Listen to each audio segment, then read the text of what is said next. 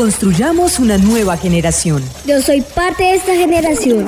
Y yo también. Plantemos nuestros hijos en la palabra. Somos una generación diferente. Somos una generación diferente. Edifiquemos una generación como Enoch. Somos una generación para Dios. Una nueva generación.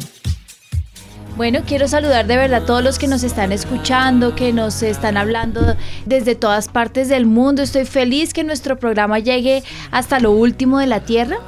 Eh, yo me acuerdo que en este año que estuvimos en, en Israel, eh, hubo un momento muy, muy especial en donde nos hicieron un llamado para que fuéramos hasta lo último de la tierra. Yo decía, bueno, Señor, con el material de los niños yo puedo llegar hasta lo último de la tierra y mi sueño es que todo este material se traduzca eh, a, muchos, muchos lenguajes, ¿no? A muchos idiomas.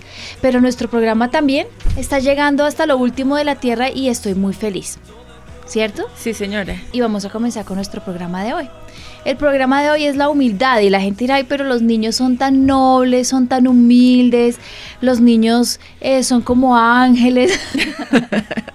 Yo en mi casa nunca tuve de esos, ángeles, pero, pero son como ángeles que son nobles y que son tan tiernitos, ¿no? Y que ellos no pasan por esas cosas. Y la música hay que cambiarla porque está como aburridora. Pero no es así. Imagínense que nosotros estamos em, visionando y catapultando a nuestros hijos hacia el año de las más grandes conquistas.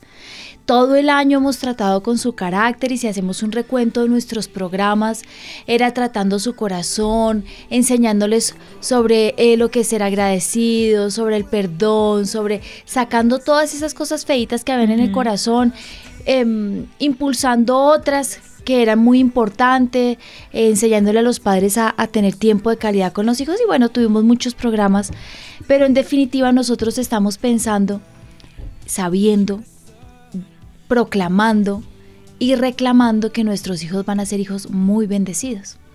Y estos hijos muy bendecidos pueden de pronto tocar un umbral de la antipatía y de la soberbia que nosotros no queremos que ellos pasen. Nosotros hemos pasado como padres por diferentes situaciones, pero nuestros hijos no están viviendo lo que nosotros vivimos. ¿Se acuerdan esa predicación del pastor en el parque que decía que estos gigantes, ellos jamás los iban a ver? Que saltarían sobre la piel del Que saltaría, y es así, o sea, ellos, nuestros hijos no van a tener los problemas de las necesidades que nosotros tuvimos, pero podríamos eh, echarlos a perder de pronto un poquito. ¿Tú tienes algún problema con tus hijos sobre la, eh, la humildad? Sí me pasa, porque a Lisa pues ella le va muy bien en el colegio, es como muy pila. Entonces a veces cuando Esteban dice algo, ay, yo sí sé. Entonces eso sí se lo ha corregido. Yo, uno no dice yo sí sé porque quiere decir que los otros no saben. Que tú eres la que más sabe, eso no se dice, sino, ay, yo sé, te explico, te ayudo, pero, ay, yo sí sé, ay, yo sí puedo. Y eso sí me, molesta y se lo he corregido harto. Miren, yo mm, me han criticado algunas personas un poco que me conocen y no me aman tanto. y me mandan mensajitos diciendo, pero mis hijos no son. Es verdad, mis hijos no son todo lo que yo quisiera que fueran, pero estamos en proceso de construcción, ¿cierto?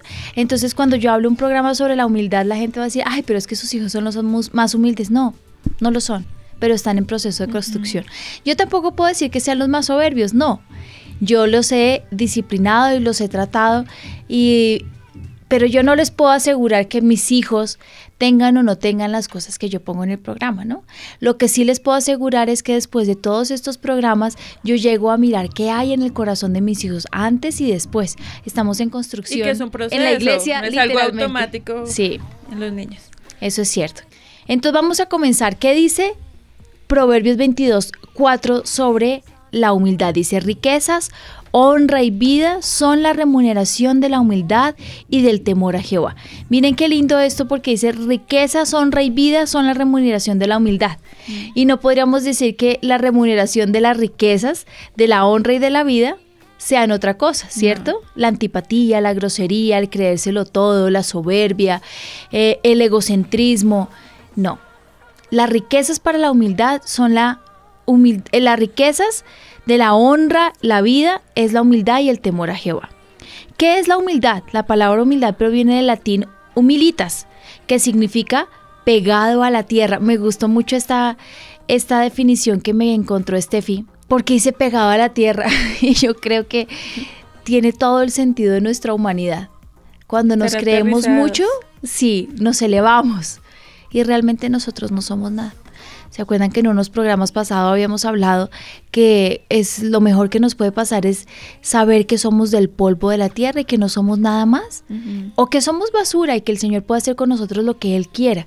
Pero nuestros niños deben saber, conocer y caminar sobre esta humildad. Es una virtud moral contraria a la soberbia que posee el ser humano, es reconocer sus debilidades, cualidades, capacidades y aprovecharlas para obrar en el bien de los demás. Sin decirlo, de este modo mantiene, ma- mantiene los pies en la tierra, sin, sin vanidosas evasiones a la ilusión del orgullo. Está muy bonito porque dice, de este modo se mantiene los pies en la tierra, como pegaditos. Mi papá dice que mi mamá es esa... Ese Polo a tierra. Ese polo a tierra o también cuando se le infla el ego es la aguja que le, Le pincha el globo. que le pincha el globo y lo hace caer en la tierra. Es muy fácil, de verdad es muy, muy, muy fácil que el ser humano se vuelva vanaglorioso, envidioso y lleno de vanidades. Por eso decía el, el predicador vanidad de vanidades. Todo es Todo vanidad. es vanidad. Es muy fácil porque el poder sobresalir de los demás no es solamente un don, sino es una es algo que nace del interior del ser humano. Esa, ese arranque por salir adelante es lo que nos mantiene vivos en la tierra. Y tiene que ser así, tenemos que salir adelante. Y en este salir adelante el ser humano está en una competencia, como en una carrera de obstáculos, ¿cierto? Y está corriendo por alcanzar el primer puesto. Y nuestros hijos tienen que ser ese tipo de personas que todo el tiempo estén ganando victorias y ganando victorias. Pero al ganar las victorias no pisoteamos al de al lado. Al ganar las victorias no nos burlamos del de que quedó un poquito atrás. Cuando vamos caminando y vamos corriendo y vamos pasando a los demás, no nos sentimos más que ellos. Que encontré un significado de humildad, dice eso. Es sentir respeto hacia los demás, no infravalorar a nadie, no considerarse superior y sobre todo tener una actitud permanente de aprendizaje. No es que seamos perfectos, pero reconocemos nuestros errores y cada día mejoramos. Cuando una persona está pasando los obstáculos o está saliendo adelante o se está viendo que brilla más que los demás, uno puede decir se está esforzando, ¿cierto? Pero la persona nunca puede cambiar el pensamiento de soy una persona esforzada, soy una persona valiente y Dios me da a dar muchas cosas al pensamiento de soy poderoso, soy increíble, soy majestuoso, soy igual a Dios. ¿Sí me entienden? Sí. Sí podemos, es nuestra naturaleza salir adelante y nosotros lo intentamos todos los días. ¿O no es así? Todos los días nos levantamos y le decimos a nuestros hijos, hoy va a ser tu mejor día. O te vas para el colegio y hoy vas a ser el mejor, ¿cierto? Yo todo el año le decía a mis hijos, tienes que, este, este bimestre que empieza es el mejor. Y estas materias son las mejores y son las que más te gustan y tú puedes salir adelante. Pero lo lograron, mis hijos este bimestre ninguno perdió ninguna materia. Estoy muy orgullosa de eso, pero me sentiría tan, tan triste que cuando me cuenten eso, también me cuenten los profesores lo mucho que humillaron a los demás. Y frustra. Mira, yo uno de mis hijos, que, que es eh, con el carácter, uno de los caracteres más fuertes de mi casa, otro compañerito eh, llega a decirle, eh, ay, ¿cuánto te sacaste en el quiz? No, me saqué 3.5. Ah, yo me saqué, yo me saqué 4.5. ¿Y tú cuánto te sacaste? No, me saqué 5. Soy muchísimo mejor que tú. Uy, lo ofendió muchísimo. Claro. Lo ofendió y lo molestó al punto que lo empujó contra los puestos del colegio. Puede causar frustración. Pero ¿y si nos ponemos al contrario? Si somos nosotros los que estamos humillando a los demás, ¿qué pensará Dios de nosotros? ¿Mm? ¿Qué me ibas a decir, Estefi, de la definición?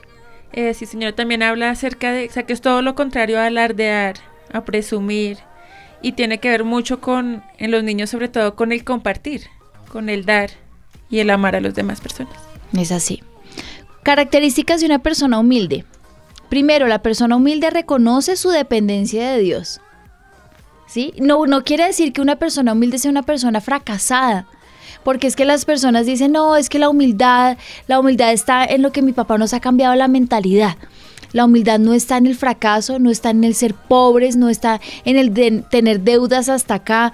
Esa no es la humildad. La humildad es poder tener un corazón conforme al de Dios en medio de la victoria, en medio de estar poseyendo todas las bendiciones que Él nos prometió, porque Él no las prometió y nos dijo que vamos a heredar lugares grandes y espaciosos y que nosotros íbamos a tener lo que nuestras generaciones no tuvieron y que nosotros entraríamos en la tierra que, que fluye leche y miel. O sea, en ningún momento está diciendo, cuando estés debajo del puente, dale gloria a Dios con los zapatos rotos. Mira que ese un oyente decía que le gusta eso de nuestros pastores y eso es lo que ha aprendido y cambió un poco su mentalidad porque ya cuando llegó a la iglesia pensaba eso, que humildad es lo que nos habían enseñado en la tradición, que es estar pobre, es andar en bus, es tener como apenitas para todo, pero que aquí cambió la mentalidad y que nada de eso tiene que, ver con humildad. Mi papá decía, es que gloria a Dios porque no tengo cómo pagar la arriendo, y gloria a Dios porque me cortaron agua, luz y teléfono, gloria a Dios, eso no es así,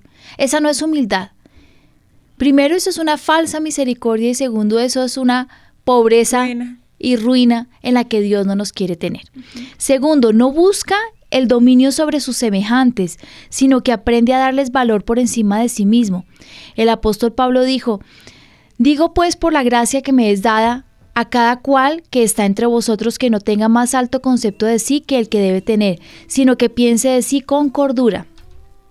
Y me gusta mucho porque es el, eh, puede ser que uno tenga una posición privilegiada, pero jamás pensar que la persona que le está sirviendo, le está ayudando, está en una posición inferior, porque no es así. ¿Mm? Esas son las cosas que deben aprender nuestros hijos. Nuestros hijos deben aprender que la persona humilde reconoce su dependencia de Dios y que en todas las cosas que ellos hagan tienen que buscar la excelencia porque es algo que nuestros pastores nos han enseñado, excelencia en todo, pero que esa excelencia no venga ligada con una actitud de soberbia, porque eso, yo pienso que eso ofendería al Señor y dañaría todo el propósito que Dios tiene. Hay que enseñarles a los niños lo que es una persona humilde. Así es humilde, no mira lo suyo propio, sino lo de los demás. Sale en ayuda de los afligidos, extiende su mano al menesteroso y viene a servir y no a ser servido. ¿Ah? ¿Cómo les parece? Las características de una persona humilde. Otra característica, una persona humilde no pretende estar por encima ni por debajo de nadie, sino que sabe que todos somos iguales y nuestra existencia tiene el mismo grado de dignidad. De allí que ser humilde no implique dejarse humillar, pues la humildad no supone una renuncia a la dignidad propia como persona. ¿Sí? Una persona humilde no tiene por qué ser el trapo para limpiar todas las cosas en la casa. Eso no es verdad. A mí me gusta mucho el carácter de, la niña de mi esposo, de Mariana. Ella es una niña humilde. Y entonces eh, eh, están los niños en la piscina y le dicen, por favor, me traes la toalla. Y ella va y lo trae. Pero en eso los papás tenemos que estar súper pendientes que no se pase la humildad a un abuso. ¿sí? sí tiene que ser. pregúntale a mi hijo menor Ezequiel si te trae una toalla. Te mira como, ¡Ah! ¿Yo? ¿Perdón? Tiene una, tiene una característica de, de autosuficiencia, amigo, que él no, él no puede con eso. Ahí es donde yo tengo que enseñarle, tú sí tienes que traer las cosas, tú tienes que ir y recoger, tú tienes que colaborar, tú tienes que ofrecer tu servicio para papá y mamá y para tus hermanos, ¿cierto? En la casa siempre hay uno más humilde que los otros, pero no se les olvide que ese muy humilde es el que Dios quiere levantar mucho, mm. ¿cierto? El que tiene el don de la superioridad no, es, no está mal. Hay, eh, uno tiene que identificar que uno de nuestros hijos sean líderes y eso está bien, pero cómo manejan el liderazgo y cómo manejan todas las cosas que están adquiriendo, sean los logros, sean las bendiciones, cómo lo están manejando. Yo tengo el caso de mi hija, a mí está en el coro, entró al coro porque tenía una voz muy hermosa y luego de pasarla al coro normal la pasaron a las voces de las niñas y luego la pasaron a la orquesta en la parte de atrás y hubo un momento en que dos de las cantantes importantes se enfermaron y ustedes dense cuenta que eso todo pasó en un año. Dos de las voces principales se enfermaron, una tuvo un bebecito y la otra estuvo muy enferma y tocó que Ami pasara ahí. Entonces en este momento ya quedó dentro de las voces principales. Pero ¿qué estamos haciendo con eso? ¿no? Porque hemos visto que este fue el año de las más grandes conquistas para Ami, que yo creo que es lo que le está pasando a muchos de nuestros niños hoy, que se están cumpliendo las palabras que fue el año de las más grandes conquistas.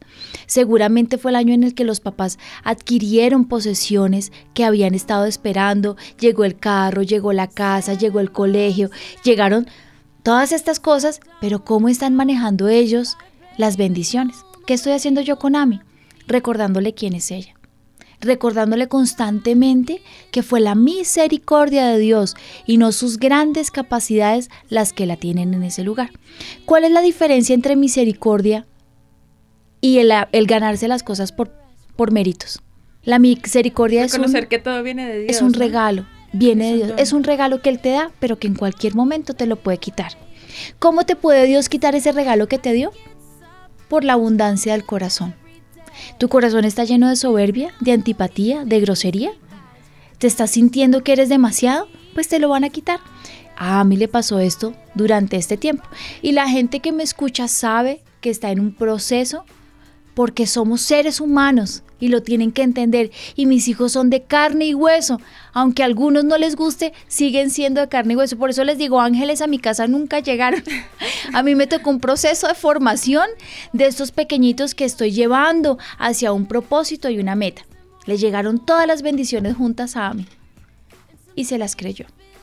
Y estaba medio antipática y me llegaron reportes, le dije, mamita, mira lo que estás haciendo, esto que estás haciendo está mal, te lo estoy diciendo de buena forma. Otro día se lo dije con vara, una tercera vez mi mamá se lo dijo, le dijo, me parece que estás muy antipática, mamita, con esta persona estás muy antipática y ¡pum! No lo entendió y no murió su corazón, a su, al, pecado de su corazón. Y la mamá de esta pequeñita vino a decirme, mira, a mí se está portando mal así, así, así. Ese día tuvo vara, escarmiento, vergüenza y quedó en hilo el que ella pueda estar en la orquesta. O sea, un poquito más y tiene que salir. ¿Por qué? ¿Porque soy una mala mamá? No, al contrario. Porque estoy cuidando su corazón. Porque la palabra dice, sobre toda cosa guardada, guarda tu corazón porque de él mana la vida. Entonces la gente me dice, pero si sus hijos no son humildes, ¿por qué estás hablando sobre este tema? Claro que lo estoy hablando porque yo he pasado por eso. ¿Ustedes han pasado por ahí? Claro. Sí, mis hijos están pasando por ahí. Entonces les estoy diciendo lo que yo en este momento estoy haciendo. ¿Qué estoy haciendo? Velando por el corazón. Vuelvo y les repito, uno de nuestros problemas como padres es que no estamos revisando el corazón de nuestros hijos. Y cuando no estamos pendientes, pues no sabemos qué está pasando. Yo sé que está pasando porque estoy ahí, porque la veo, porque veo sus actitudes y sus acciones. ¿Qué hizo mi hija? Arrepentirse y arrepentirse de todo su corazón. Entonces, si en su corazón, yo sé que ella tiene un corazón humilde, yo lo sé porque la conozco de toda la vida y sé cómo es su corazón, pero qué fácil es llenarse de orgullo.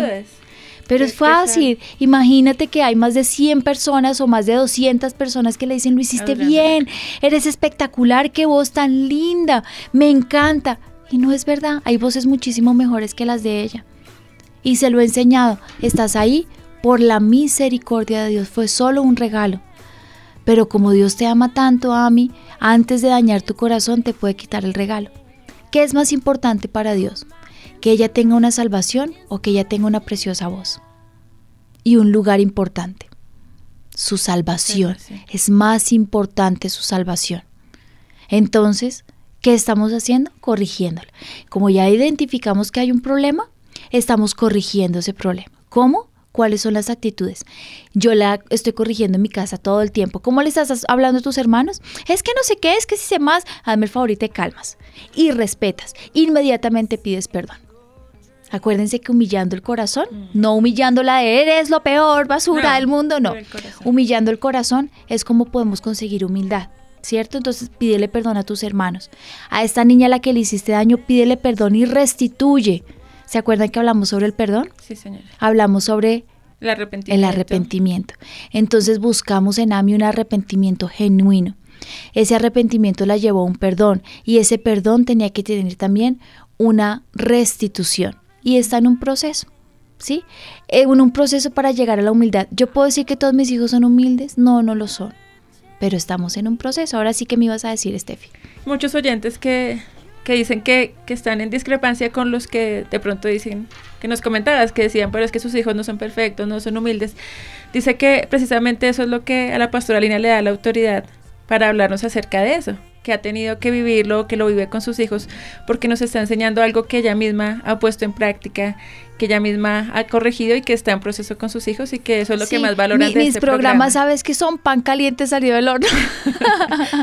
Les explico qué es.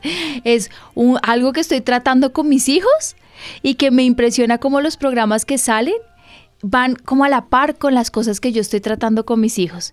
Entonces, es lo que yo estoy tratando con mis hijos, los ingredientes que estoy utilizando, cómo he amasado a mis hijos, los metí en el horno y el producto terminado pues yo lo voy a ver a futuro, ¿no? No todos los podemos ver aquí en este momento. Entonces, otra cosa de una persona humilde, la humildad permite a la persona ser digna de confianza, flexible y adaptable. Eso me encanta. Me encanta. Yo pienso si cuando mis hijos lleguen a trabajar al avivamiento y digan que dentro de sus características, del perfil de sus habilidades, es una persona digna de confianza, flexible y adaptable. ¿No les parece maravilloso? Sí, ¿No les gustaría ser ustedes así? A mí me gustaría ser así. Yo soy, yo soy una persona adaptable, soy una persona flexible y digna de confianza, pero yo creo que para tener todo esto me falta, todavía me falta. ¿Cuánto más a nuestros hijos? Hombre, es que creemos que nuestros hijos son perfectos y no lo son. ¿Mm? Muchas veces tratamos, por ejemplo, en ellos de fortalecerlos ante un fracaso. Como que cuando estés en derrota, que ánimo, que el Señor está contigo. Y eso está bien, pero nunca los preparamos para el lado opuesto, que tú decías como las victorias, los elogios, Y la vienen a adulación. eso, pero es que eh, nuestra menta- tiene- mentalidad tiene que cambiar totalmente, Steffi. Totalmente. Tenemos que saber que nuestros niños entran a las victorias sí. totales. ¿Me entiendes? Y que la economía de nuestros hogares va a ser muy, muy buena. Entonces tendrás que lidiar con que te fuiste a un viaje a Europa y tu hija, ¿cómo va a manejar el contarle a los compañeritos que no han ido a Europa que fue a Europa? ¿Con qué corazón? ¿Mm? Tendrán un carro, un muy buen carro en casa. ¿Cómo va a manejar eso con sus compañeras? Estará pendiente de las necesidades de los demás. Mi hija es así. Gústele a quien le guste. Así Mi hija toda la vida ha sido así. Ella está pendiente de las necesidades de los demás. ¿Mm? Y mira que un oyente, como ya sabíamos el tema desde ayer, nos envió esta mañana un video donde ponían como unas caricaturitas. Entonces decía que Pepito es un niño que sus papás tienen muchos recursos y le han dado todo lo que quiere. Contrastaban a dos niños, ambos adinerados, ambos habían tenido todo lo que querían en su vida, pero decían, el uno está humillando a sus compañeros, el uno llega, ay, mire lo que me compraron y ustedes no tienen, sus papás son unos pobretones, jajaja, se burlaba. En cambio el otro, no, mira lo que tengo, ven, jugamos, te presto, te comparto. O si veía que no, pues no alardeaba con sus compañeros. El otro tenía, los pisoteaba porque se creía más que los demás, mientras que el otro trataba de, de levantar a los, a los que estaban más por debajo. Tremendo, ¿no? Mira que hace unos años eh, fue el- en la época del Wii, hace como uno, ¿qué? ¿Unos cinco años? Y todos tenían Wii en el colegio. Y había un niño que no tenía Wii y no hablaba. Y Benjamín me dijo, mami, yo no sé por qué mi compañerito, mi amigo, está tan triste. Y entonces todos contando que los juegos que les compraron al Wii y que van en tal nivel y que sus papás juegan y él callado y se había introvertido y se había sentido muy mal. ¿Sabes qué hizo Benjamín? Le regaló su Wii.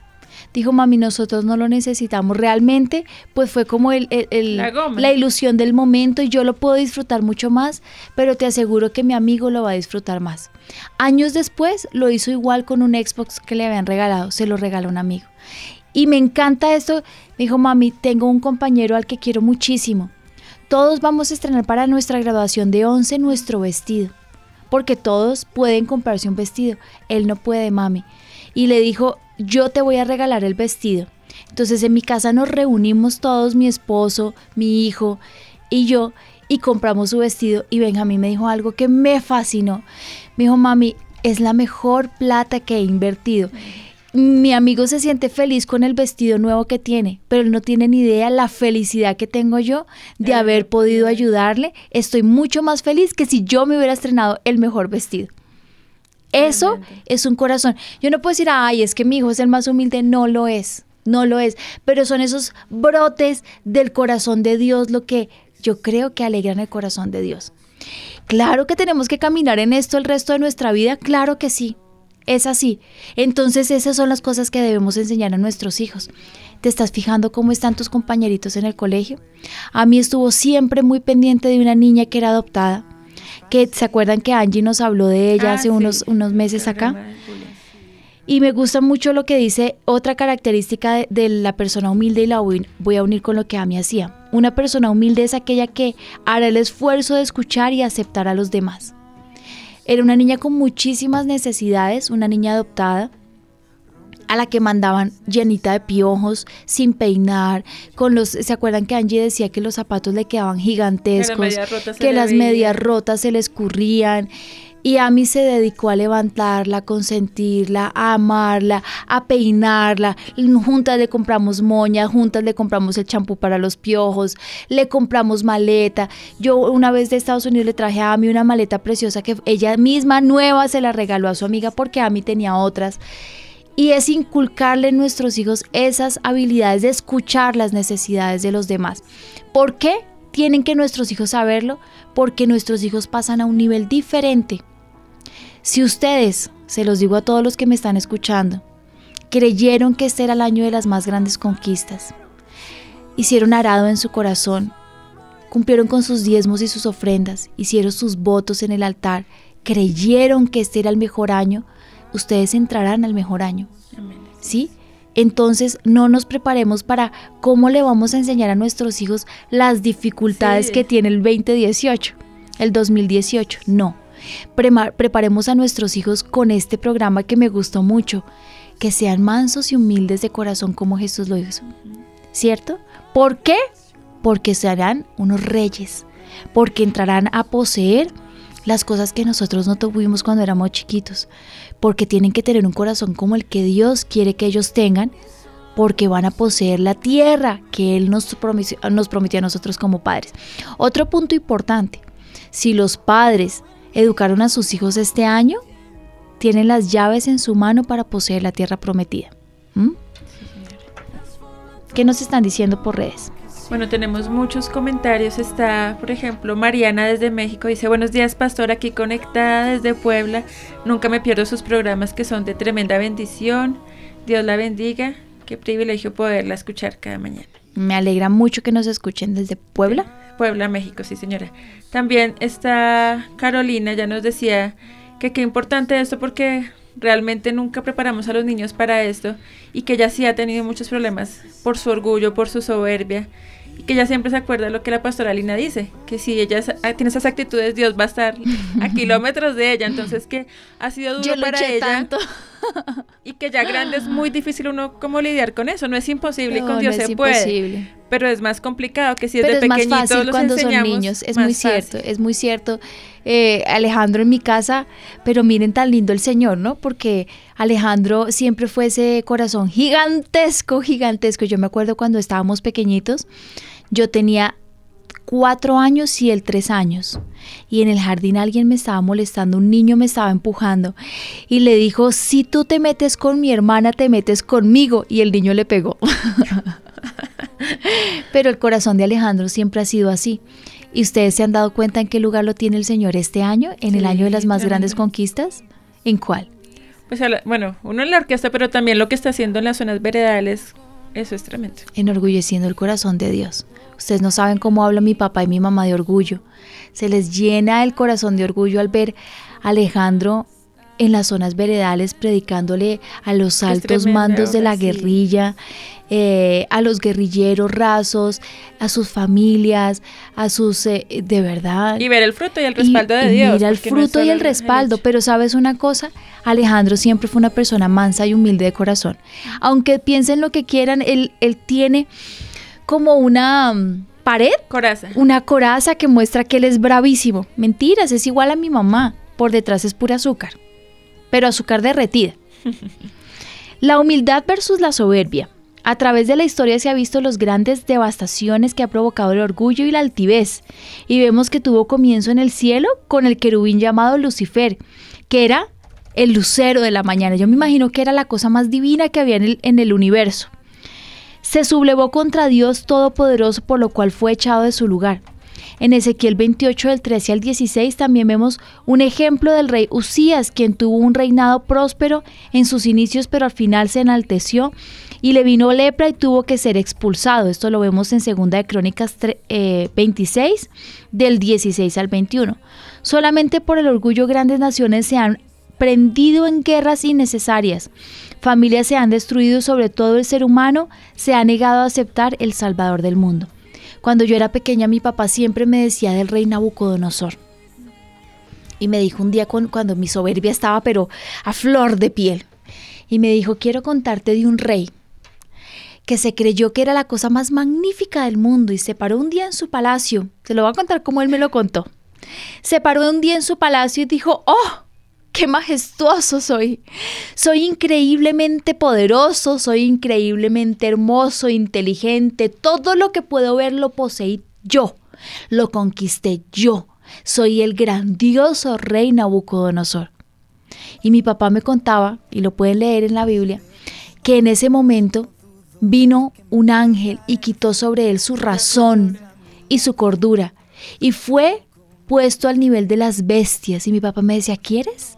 ¿Quieres que te crezcan las uñas como las de un animal?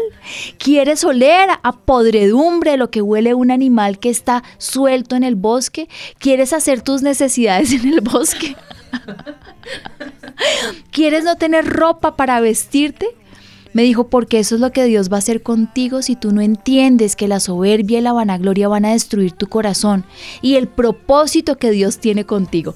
Porque quien más trató mi soberbia fue mi papá. y yo me imaginaba cuando era chiquita, ¡ah! con el pelo hasta el piso, todo enredado, con las uñas, pero hoy de adulto entiendo que esa es la persona vanagloriosa. Mm. Nosotros tenemos en nuestra familia una familia que se siente que sus apellidos son tan grandes y tan importantes, no tienen con qué comer. Todas están en una ruina increíble, increíble. Pero aún así, pero aún así o sea, ellos viven, comen, degustan la gloria de su apellido. y eso era lo que me mostraba mi papá, han perdido la cordura.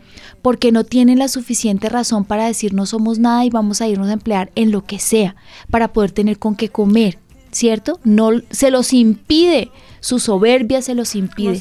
Han perdido su razón.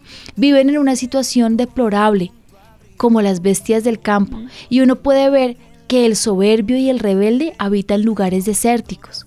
El rebelde habita en, en lugares desérticos, mírenlo en la palabra. Y la soberbia trajo tantas maldiciones al ser humano.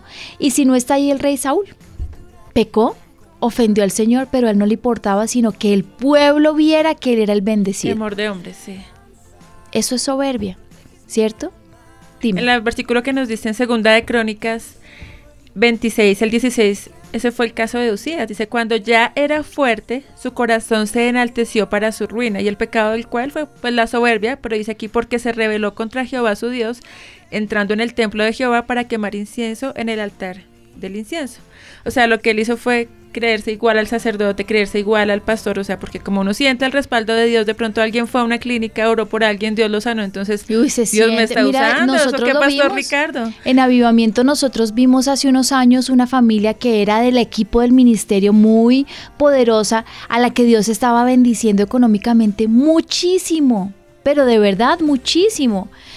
Eh, mi, mi esposo me dice que él los conoció en una época y realmente su dinero era muy grande y se enaltecieron y se creyeron, igual que el pastor. Y dijeron, pues abramos una iglesia y vámonos de avivamiento. Y, él decía, es que mi dinero alcanza para mantener hasta tres y cuatro generaciones, ni siquiera para sus hijos, ni para sus nietos, ni para sus bisnietos. Ustedes saben que tuvo un problema económico gigantesco, él y su esposa, él en la cárcel y ella está prófuga de la justicia. ¿Mm? Llega un punto en que realmente la vanagloria, el ego, la soberbia, ay, yo creo que destruyen a una persona y pierden su razón. Es así literalmente. La humildad parte de la característica de Dios.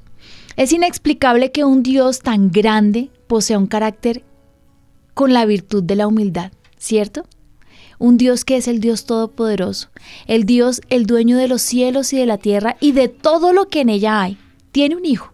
Jesús, que con mucha seguridad dice, aprended de mí, que yo soy manso y humilde de corazón. Y me fascina y me encanta, me encanta leer eso cuando dice, sed mansos y humildes de corazón por como yo lo soy.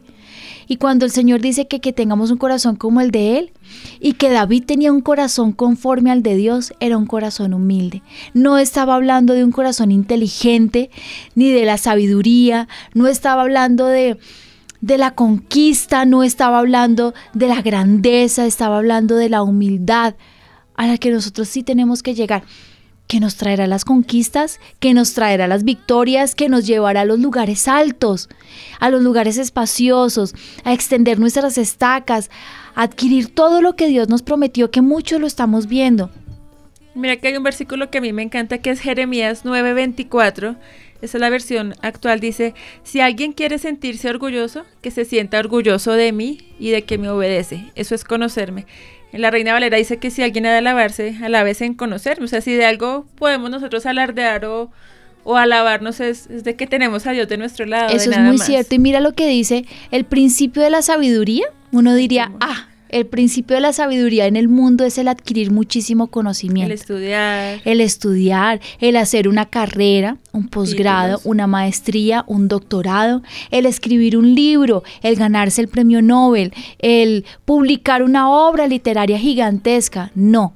El principio de la sabiduría es el temor a Jehová. Y el temor a Jehová es lo que debemos enseñar a nuestros hijos. Nuestros hijos deben entender que todo lo que tienen que todo lo que poseen, que todo lo que sueñan, viene sobre una cobertura, que es Dios. ¿Qué es el temor de Dios? Es el saber que existe una persona muchísimo más grande, un ser muchísimo más grande que yo, al que le debo rendir, exacta, al que le debemos rendir toda nuestra pleitesía. Es el corazón humillado del ser humano y del hombre de nuestros propios hijos que reconocen que existe un Dios me gustó mucho lo que le dijo la esposa de Steven Switcher a Benjamín el, viernes. Le dijo, me encanta tu corazón, Benjamín, porque por tu corazón, por tus venas, le decía ella, corre servicio. Y ese servicio te llevará a lugares gigantescos, porque tu pasión no es otra que el servir al Señor, el ser el hijo de la mano derecha. Y la gente dice, ¿cuál es el llamamiento de Benjamín? Servir servir. Ese es su llamamiento. El servir es lo que le decía ella, te va a catapultar a la bendición. ¿A dónde lo va a llevar el Señor? A él eso no le interesa. A él le interesa que nadie le quite el poder llevarle el agua a su tita, el poder respirar el aire. Ustedes saben, yo les había contado que Benjamín es quien levanta a mi mamá los domingos y le lleva el desayuno. Y ha adquirido la tarea de hacerla sonreír los domingos para que se levante feliz y se venga para la iglesia. Eso es servicio. Más no es más. Realmente no es más. Es enseñarle a nuestros hijos que su vida depende de lo muy humillados que ellos estén al Señor. Por eso la Biblia dice que el grano de trigo tiene que caer a tierra y morir. Y el morir es estar escamado, el que se caigan todas las hojitas. ¿Ustedes conocen el trigo? No mucho. Pues bueno, las espiguitas. Bueno, cada espiguita tiene cada, cada mata tiene, que es un larguero, ¿cierto? Tiene muchas espiguitas y esas muchas espiguitas tienen dentro de ella un fruto. Cuando frotas el fruto seco con tu mano y le quitas la cáscara, dentro de ella hay muchísimas más semillitas. Mm. Cada semillita de esa tiene que caer a tierra. Pero esa semillita tiene que caer con tres y cuatro capas de piel que ella tiene, para que dentro de ella salga el alma, ¿sí? pues lo sé porque mi esposo ha sembrado trigo. Y sale el alma y de esa alma es que sale cada matica, mm. de una sola. O sea, tú puedes decir que caiga la, la, espiga al, a la tierra y muera. No, que caiga cada semillita. Y es lo que tenemos que hacer todos los días. Quisiéramos más cosas, quisiéramos ser más grandes. Pero mi mamá dice algo que me gusta mucho, que nuestras raíces se lleguen, se alarguen hasta el agua. No está diciendo que mi copa frondosa y los frutos lleguen hasta ti, sino que mis raíces es... E, ella cuando lo estaba escribiendo estaba pensando en ese en ese fruto que tiene que llegar hasta lo más profundo. Mi papá dice, entre más te humilles y entre más eh, doblegues tu corazón al Señor, más grande será el fruto y más grande será tu tronco y más grande llegará tu copa. Hablo la copa de eh, la cantidad de ramas fructíferas gigantescas que es lo que le darán sombra. Lo que pasó también con el Señor Jesús, porque él se humilló hasta lo sumo. Hasta lo sumo, pero Dios lo enalteció. Hasta lo sumo, nadie. ¿cuál es? Hasta desbaratar su alma, sí. Entonces, ¿de dónde aprenden nuestros hijos la humildad? Del ejemplo de nosotros. Del ejemplo, Steffi, nada que hacer, del ejemplo. Entonces, con una mamá como yo, como mis hijos lo han logrado, no tengo ni idea. No, porque Dios también ha tratado contigo. Como Mucho. decíamos, es un proceso. Muchos. No existe ni un residuo de orgullo en la personalidad de Dios. Y es necesario erradicar todo orgullo de nosotros como papás para que realmente conformamos a su imagen y ser imitadores de Cristo para que nuestros hijos también lo sean. Es de vital importancia que nosotros como padres seamos mansos y humildes de corazón. Les digo algo tre- tremendo. Nuestros hijos necesitan esa característica de humildad. Y he visto en muchos padres que Dios los lleva a pruebas muy duras para que aprendan humildad, para que los niños puedan extraer de esa humildad de sus padres para nutrir su propia vida. Lo he visto. Sobre todo cuando nuestros hijos van a ser grandes y yo no digo, ay, los potentados, los dueños de todas las camionetas blindadas, los dueños de los palacios, no. Cuando Dios tiene un llamamiento grande sobre una persona, así lo lleve a la China y no tenga con qué comer, es un llamamiento grande, ¿verdad? Sí. Cuando Dios tiene algo grande con un niño, forma el carácter de sus padres para extraer esa savia que es con la que nuestros hijos se nutren. Es mejor que nosotros muramos a las buenas Y no que para nos que no nos que den pasar por la- garrote y el Señor no tenga que humillar nuestra alma hasta lo sumo para que nuestros hijos puedan beber de esa savia que son los buenos principios, porque Dios tiene que hacerlo. Estoy convencida, convencida, abanderada, levanto la mano, que los niños del avivamiento no van a ser cualquier generación de este avivamiento. Van a ser, recuerden, Grandes, grandes en este mundo. Estamos en el último tiempo de la humanidad. Y en este último tiempo nuestros hijos se sumergen dentro del avivamiento. Y ellos van a ser como los que vivieron en el tiempo de Azusa Street, que jugaban con la nube. ¿Ustedes creen que ellos no ven los milagros, los prodigios, que ellos no juegan con la presencia del Señor? Hablando eh, en el temor de Dios, ¿no? Sí. Nunca abusando de la presencia del Señor, no. Creciendo dentro de esta atmósfera preciosa. ¿Qué van a hacer estos niños? Díganme. ¿Unos fracasados? No. Jamás. Nuestros hijos, Estefi, tus hijos, tus hijos, Giovanni, de todos los que me están escuchando, que nuestros hijos crecen en el avivamiento, así estés en la conchinchina y tú veas avivamiento por eh, online, nuestros hijos crecen en victoria, crecen en poder, crecen en gracia, crecen en los milagros, en los prodigios, crecen en su fe, porque esto es avivamiento. Me decía una oyente, ¿cómo enseñarle a los niños a cuando los menosprecian porque ellos no tienen, porque ellos no pueden? ¿Cómo les puedo decir para que, que no se sientan mal por lo que no tienen? Que lo hemos estado hablando. ¿Cómo, cómo, se, cómo hacer para... Primero los niños deben entender que eh, si están pasando por una situación de dificultad, esto es circunstancial, es momentánea, ¿no? Porque cuando los papás se metan en, en el rigor del Señor, cuando entreguen su corazón, el Señor empieza a sacarlos en victoria. Entonces, hablando de los otros niños Sí. que están en dificultades, mientras mis hijos están en bendición, O al revés, que ellos están en dificultad y los niños que sí tienen los humillan y los tratan mal. pues el, fabuloso, porque el Señor está tratando sus corazones.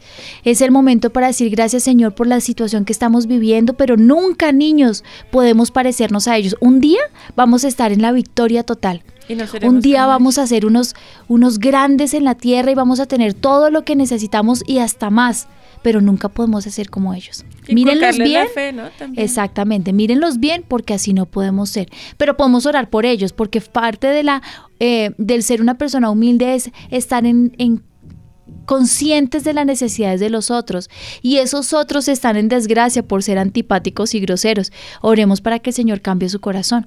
¿cierto? Y, y lo que tú dices es muy importante, ¿dónde está la fe de nosotros? Mira que con eso de saludar las promesas, estábamos que día veníamos del parqueadero para la iglesia y estamos orando porque yo quiero una camioneta, entonces cuando Esteban empezó así, y yo, pero ¿a quién saludas? Y yo miraba, y yo no había nadie conocido. Pues estaba saludando una camioneta y luego saludó un carrito viejito y Elisa, no, ese no que está muy feo, saluda a los bonitos. Pero mira que desde chiquiticos ellos aprenden y eso es fe. Eso es así, cuando nosotros estábamos chiquitos, mi papá nos sentó un día, no teníamos carro, y éramos muchos, y tú no sabes lo que era montar en bus. O que alguien nos llevara era vergonzoso porque era pues su familia más sus hijos más todos nosotros montados encima de los otros. Claro. Mi mamá decía era que era carro de e- evangélicos. Y mi papá una noche dijo, no más, no más. Vamos a dibujar el carro que tenemos. Y mi papá dibuja muy bien. Y empezó a dibujar el carro que queríamos con las especificaciones, el modelo, con todo. Y me impresionó tanto como dos meses después nos fuimos a comer una hamburguesa. La primera vez que íbamos a comer hamburguesas del corral en nuestro propio carro y hamburguesa en la camioneta que nosotros habíamos soñado, por la que le dimos un voto al Señor, de la que nos embarazamos. Eh, A mí eso me fascinó, porque no teníamos, pero el Señor contestó nuestra necesidad y nuestra petición. Así ha sido la vida de, de avivamiento, así ha sido nuestra vida. Es pedir, esperar, recibir, agradecer y seguir con la nueva conquista. Y queremos esto y esto, y mira dónde estamos. ¿Mm? Y me encantan esos testimonios de niños pequeñitos que suben con unas moneditas sus ahorros de alcancía y Dios les responde tremendos milagros porque es una fe sencilla. Y mira el corazón del pastor, mira dónde estamos hoy. Podría ser el corazón del pastor más antipático y la pastora más humillante del mundo y No, es así. No es así. Nuestros pastores saben de dónde viene todo lo que tienen. Por eso su corazón siempre está pegado al Señor. Se nos acabó el tiempo. Yo no sé por qué se pasa tan rápido. Voy a irles con esto que dice la palabra. ¿Por qué debemos ser humildes? Porque Dios no lo ordena. Dios manda que nos humillemos bajo su, su poderosa mano. Dice, humillaos pues bajo la poderosa mano de Dios para que Él os exalte cuando fuere el tiempo. Él manda que nos vistamos de humildad. Él nos ordena que andemos en humildad en Efesios 4 del 1 al 2. ¿Por qué debemos ser humildes? Porque Dios bendice la humildad. ¿Dónde dice eso? Porque cualquiera que se enaltece será humillado y el que se humilla será enaltecido, dice Lucas 14, 11. ¿Por qué debemos ser humildes? Porque la humildad es precursora de la exaltación. Muchas veces en la Biblia se habla de la exaltación junto a la humildad. Sin embargo, no debemos tratar de humillarnos con la esperanza de ser exaltados. Sí. Pero miren lo que le pasó a, al, a, al tío de la reina Esther, a Mardoqueo. Mardoqueo. ¿Ah? Uno que quería ser súper exaltado fue humillado y el que no tenía ganas de nada fue exaltado, ¿cierto? Porque Dios escucha las oraciones de los humildes. Esto me encanta. ¿Por qué tenemos que ser humildes? Porque si somos soberbios tenemos el cielo De bronce. de bronce y yo no quiero eso.